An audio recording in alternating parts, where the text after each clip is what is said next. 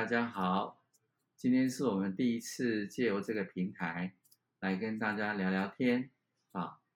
那我名字取作 Open Book 啊，就希望说以后这个平台我们可以聊很多东西啊，完全 No Boundary，没有边界啊。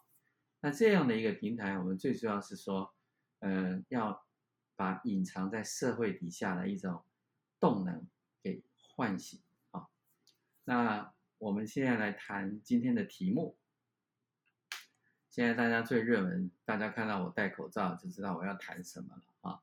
因为我们录影的这个时间，也就刚好是现在我们今天是七十六例啊。那在七十六例的这个情况下，我们心情稍微大家放轻松啊。那放轻松的过程呢，我们来谈一下 COVID-19。对这个医疗上的冲击，这里面可以分为好几篇啊。那今天我们最主要是谈论两个重点啊。第一个是境外移入的这个部分，第二个部分呢，我们就谈一下就是在重症下面医疗上的一个悲情啊。好，我们先说境外的这个移入的部分啊。我们记得把时间拉到去年啊，我们刚发生。这个我们政府都说是武汉病毒的时候，那时候是大家是很惊慌啊，但是呢很有秩序，但也不害怕啊，惊慌但是没有害怕，因为呢觉得这样的一个病毒，我们好像主管单位政府有这个能力把它控制，杜绝于在境外。但是随着这个疫情的演变，病毒的不断的不断的进化。现在已经不是武汉两个字了，它已经又包含了英国，又包含了印度，然后接下来现在还有最恐怖的，其实还不只是印度，还有秘鲁。地球是一个地球村，那接下来这些变异的病毒，我们不管是吵了老半天的哪一种疫苗，其实都没有办法百分之百，而且疫苗不是药。疫苗这件事情，在人类的历史来讲，还是第一次的运用在那么短的时间，它的副作用跟它对细胞、对人整体长远的影响，都还没有任何的资料，没有任何的统计数据，所以我们可以很清楚的知道说，接下来境外的移入，它随着变异的病毒。它会越来越复杂，也必须要思考境外移入的门槛跟严格的态度是不是要拉得更高一点？尤其是在检测的方法，譬如说一次来了四千人，那我的 PCR 没有那么办法那么快速的把四千个人检查完吗？我们是不是可以按 pooling 的方式，这样是不是可以把五个人、十个人绑在一起？如果这十个人都是阴性，那这十个人就可以放行。所以 PCR 其实相对来讲是比快筛来的安全，也来的有信赖感。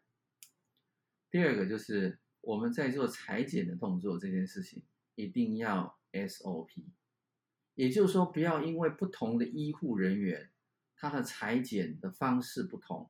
得到不同的答案，而重放了这一支病毒，不管是秘鲁的还是接下来印度，啊，那再过来就是说，当有伪阳性的时候，宁愿错杀一百，不可重放一个，也就是你一定要防疫旅馆一定要做好，只要是有怀疑的就要隔离，当然这个对经济的冲击一定有。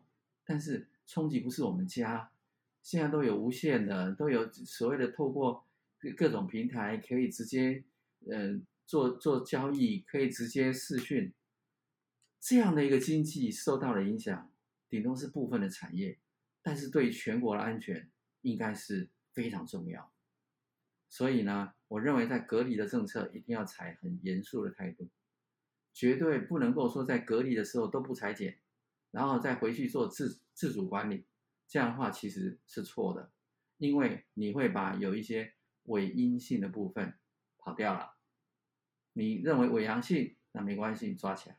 可是呢，你在过程里面一定要做不断的筛检，要做检查。那有这样的 PCR 最少要做两次。其实，呃，我们可以比较邻近的国家，找出一个最严格的来做台湾，因为台湾太小，台湾一旦被侵入，这样很难回来。啊，你什么时候可以看到有海洋到三千公尺这么漂亮的一个宝岛？这种地差这么这么高度三千多公尺的一个地形地貌，从亚热带到温带到到寒带都有的一个景况。在在地球里面是很少见的，所以大家要珍惜这一块。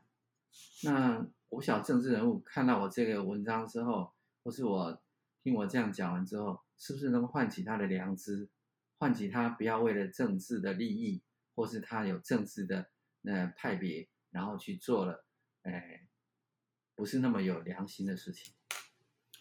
再过来，我们就谈谈。呃，境外移入的部分啊，它有掩藏一个未来的危机。什么危机呢？也就是当现在全世界关注台湾可以加入 WHO，全部的人都站起来拍手，希望鼓励，然后支持台湾加入世界各种组织的时候，其实就是台湾最危险的时候。为什么？如果假设台湾不能够跟旁边的老虎，好好的相处，要靠外面人来撑着你，那这个事情以后只有危险，没有安全。因为毕竟我们少子化，我们的国防，我们的所有所有的一个自卫的能力都太弱了。第二个，我们人民的素质没有办法像以色列这么剽悍。这是我在这里语重心长的讲，我们的烂苹果、烂草莓很多啊。我们也没有那么多人要生小孩，所以接下来我们要做是用智慧来解决，而不是用所谓的这个武器这件事情啊。接下来我们谈啊，就是法国它开了绿灯啊，比利时也跟进，那这前面还有德国啊，所以在这么多的国家，欧洲的国家，甚至于我认为以后美国也开放啊。那这样的情况下，对台湾开了很多的绿灯，说可以免费，可以不用限制，没有打疫苗都可以去旅游。接下来，接下来，我们国内也有可能因为打了疫苗，在八月底就解封哦。这个时候就会产生什么问题？很多人憋不住了，就要跑去玩了。就一回去玩之后，我在这里预测，跟阿兰德一样哦，就是九月、十月，台湾会有一波疫情。也就是说，有可能会把印度，甚至于不小心把最凶猛的这个这个秘鲁的病毒给带回来。所以从这里就可以谈，就可以知道说，我们对于刚开始说的那个第一点，怎么去防堵于境外这一件事情，是要比以前更严肃，要更严格啊。那如果是这样的话，我是觉得这对台湾是疫情的。这个暂时的解封啊，可能会是另外一个新的灾难的开始，所以大家对于这个疫情的控制，应该是全国要一致啊。这个一致就是境外的方法，刚才讲过，一定要 SOP 都一样，检测的这个准确性一定要做到位啊。再过来，我们就谈疫苗哦啊，疫苗前一阵子在那边吵老半天了哈。又是谁偷打啦？我都其实不太喜欢用“偷”这个字哈，因为接种疫苗是国民应该有的权利，这是天赋人权。我不认为说偷打这件事情要负什么刑责，或是说帮别人偷打是应该要怎样。重点是在疫苗数量不够，那这个是刚好踩到了很多痛脚。为什么会不够？有几个原因，我分析哈。政府的说法一定是因为有人阻挠，有因为说原厂因为不够，所以呢分配啊增增少增多周少，赶不上时间给我们。那第二个，民间的说法就不一定了哦，会觉得说啊，你可能特定的为某些那个疫苗做准备，所以你就没有购买那么多，因为你按照全世界先进的国家，有的都买好多倍、好多倍的人口总数的倍率哈倍数，我们是买几成嘛哈，所以这个所谓的王永庆说过一句话：冬天的时候就要准备冰淇淋，夏天的时候就准备棉袄，所以这件事情对政府扪心自问。他的政策有没有公开透明？如果有，那就代表说客观环境不允许；如果没有，那就代表说连捐赠都不行，这太好笑了。因为前阵我常常在讲一件事，什么叫做原厂授权书？因为我我们 Open Book 一定会说原厂授权书是个屁啊，因为那个东西知道人就知道，那是针对代理商的一个。所谓的贩售权里面的一个权利义务的一个架构，哦，这样懂了哈。那如果要讲更详细，我们有机会再谈。我只能说，原厂授权书是个屁，它只要有原厂的出货证明跟 invoice 就可以了。为什么一定要原厂授权书？因为你又不是要叫他做代理商，太好笑了。再过来，我们就讲说。疫苗这件事情施打，我觉得台湾现在目前我们大家要考虑一个事情，就是如果真的按照客观的统计数据，疫苗全国的施打率要大于七成八成才有可能阻挡变异病毒的话，大家真的是要抢时间。前一阵子陈文倩陈姐姐文倩姐姐说。很多在这个老人安养中心，有一些老人家啊，有时候就因为没有打到疫苗，然后呢，甚至于有一些黑数的一些呃看护工，他们其实是在黑暗底下，因为有些是非法，政府登记的数量有时候那是冰山的一角。台湾在这个少子化的环境里面，是已经有大量的非法的这个。这个义工跟看护工在里面，越是越不透明，越是越黑暗的地方，你就要给它照亮，这样病毒才不会去攻击。病毒最喜欢攻击的就是这些不透明、呃黑暗、没有照亮的地方。所以呢，在弱势的，包哪怕是老人家啊，这些插管的病人啊，就是卧床的病人，都应该是列为施先优先施打。政府高官，哪怕是日本天皇，哪怕是英国女王，都还是要按照排序来嘛。啊，弱势的一定要先打，这是我们这个立场。好，觉得说这疾病管制中心啊，疫情指挥中心应该重新调整步伐啊，不要变成说大家互相的政治操作、吐口水，说啊你没有管好，所以才怎么样，疫情跑到这个县市来。我觉得讲这个都是中字，不是上字的人讲话。好，那文倩姐姐说了，她很痛心啊，我也很痛心啊，因为我们发现，呃，百姓为这个人家呢桌上的鱼肉啊，完全没有办法，只能自救了。很多人可以的话，就跑去自己。到国外去打了，所以我们在讲说保护力这件事情，如果呃施打的含盖率一定要七十八十才能够阻挡变异病毒的话，甚至于以色列现在在打第三剂的啊，那我们第一剂都还不到百分之十，所以我建议说我们要大家同心协力，哪怕是实际的也好，哪怕是那个。佛光山的也好，通通都可以啦。哎呀，真的，人命不值钱，但没有人命，什么都钱都没有用啊。那保护力要够，时间就很重要。因为你想想看，我们一旦疫情趋缓以后，我们保护力不够，那这时候很容易再形成另外一波了。那各行各业就哀鸿遍野了。接下来我们谈第二个大的主轴：医疗重症下的悲情。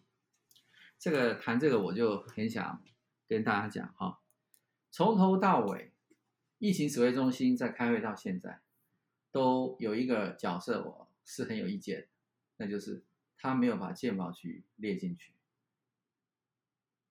这件事情也没有听任何人在讲，为什么健保局不列进去？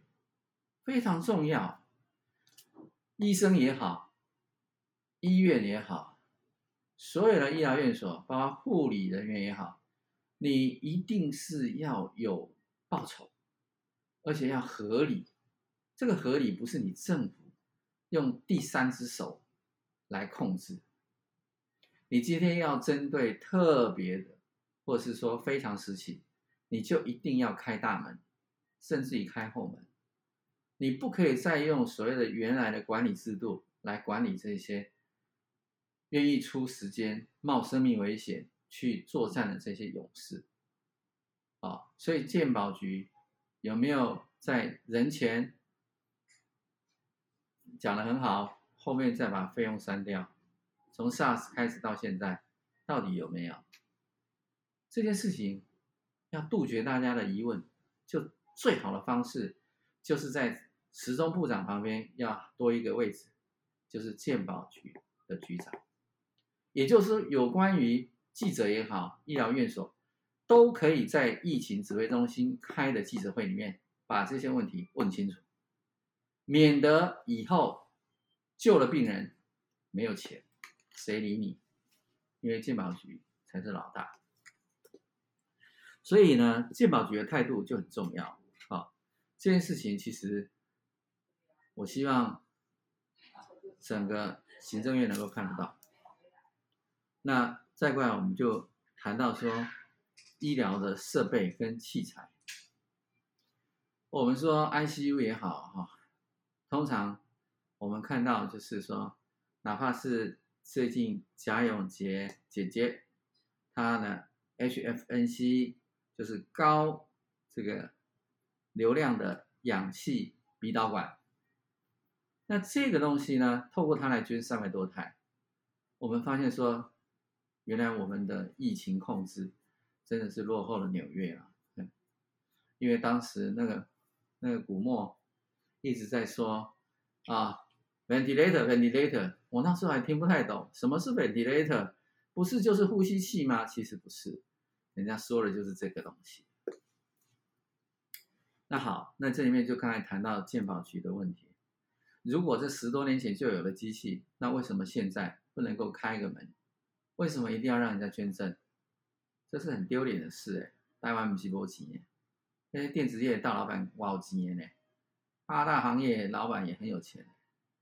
八大产业不是八大行业啊，大家听清楚。八大行业也很有钱，但是那个钱都 under table。八大产业的老板也很有钱的，你看万海少东就可以一个人包所有的这个头等舱，总共要好五六百万啊，那这个事情其实不是钱的问题，是你有没有想到的问题。啊，我这个事情直接对部长说，部长不好意思啊，因为你应该认识我，大家知道，时钟部长是我很。敬佩的一个人物，他在工会里面开会啊，正派反派的意见，他常常能够在这中间找一条路出来。那父亲又是台大法律系教授，我跟他还算是以前有认识。那为什么会认识？你们可以去问他为什么会认识我。他亲自跑来找我，为了什么事情来找我？那只是因为我现在对人生的体验。有不同的看法。人一天二十四小时，我不愿意再花我的心脏、我的肝脏、我的肺脏、我的是这个任何的器官去做一些事情，我宁愿把它留下来照顾家庭，照顾好我自己，关照一下我自己，够不够有良心？够不够有干净？啊，对得起、对不起自己身边的人，大概是这样。那呃，接下来我们就谈，在冲击这个下面，我们讲在治疗 ICU 这件事情。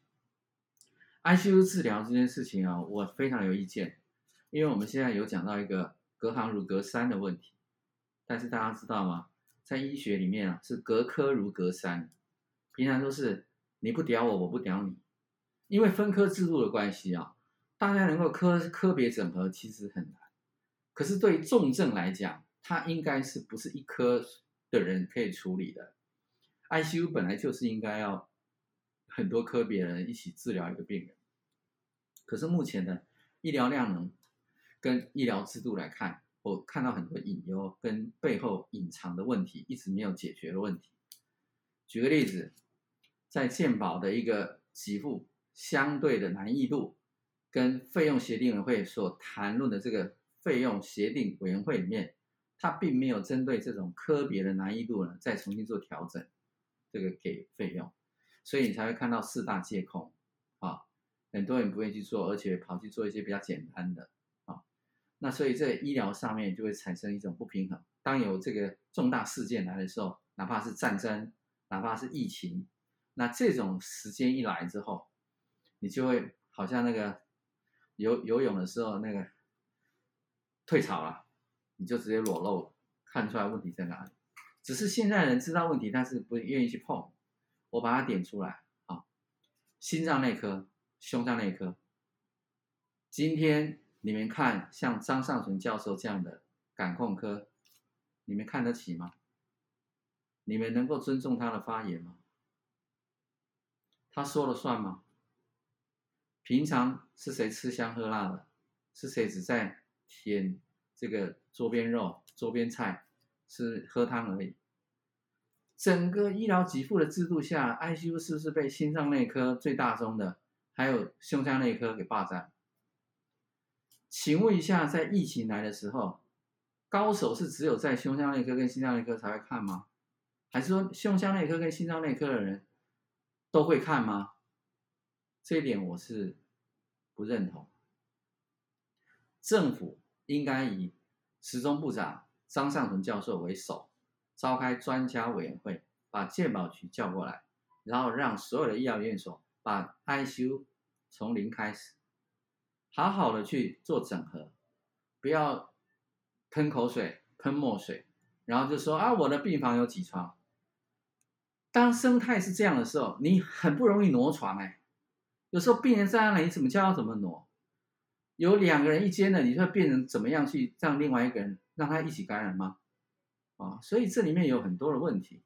ICU 也是，你工具要给他，武器要给他，你人的。作战的能力的这些战士，你也要召集起来，而不是只限定在说啊原来的那个制度去处理，那科科中间就已经隔行隔山了，更不要讲对话了。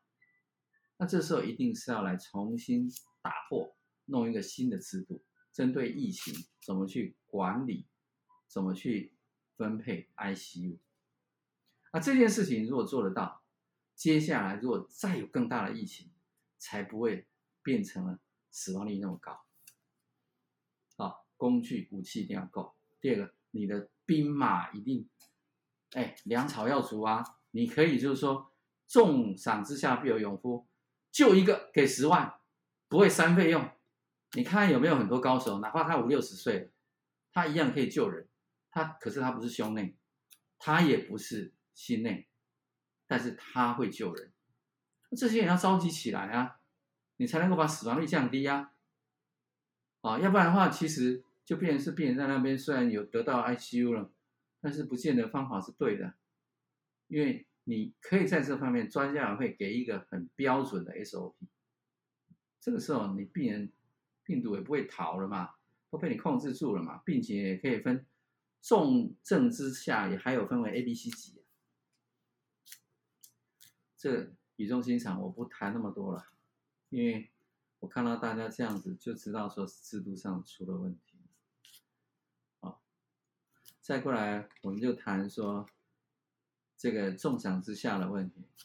从六月五号的统计来看，在六月五号之前四个月，有高达八百位的护士离职。你要知道，培养一个护士非常不容易。那如果制度不够好，我宁愿去当空姐就好了，我宁愿去当酒店小姐，比比你这里好啊？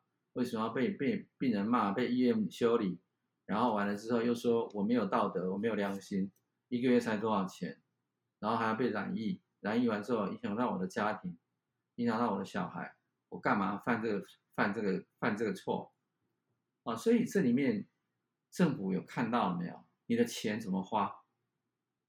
真正该花的是在这些帮你做执行动作的这些战士跟勇士。好，那我觉得我可能会要离题了，因为讲到我非常澎湃啊，因为内心里面的良知良能被引发出来之后，就会觉得说，社会不是像我们所说的那样的公平正义，有钱人还是有钱，没有钱的人还是没有钱。有钱人控制没有钱的人，然后叫你们还要好好的努力啊！可是没有钱人再怎么努力，还是不会变得有钱，因为他设定了很多框框，让你跳不出去了。好，在这里祝大家能够平安，能够健康度过这次疫情。那也欢迎大家关注我这个平台的开始。今天是第一集，呃，对我有兴趣或是喜欢的话，可以像 YouTube 一样，就是。按个赞，然后点个小铃铛，呃，谢谢大家，谢谢。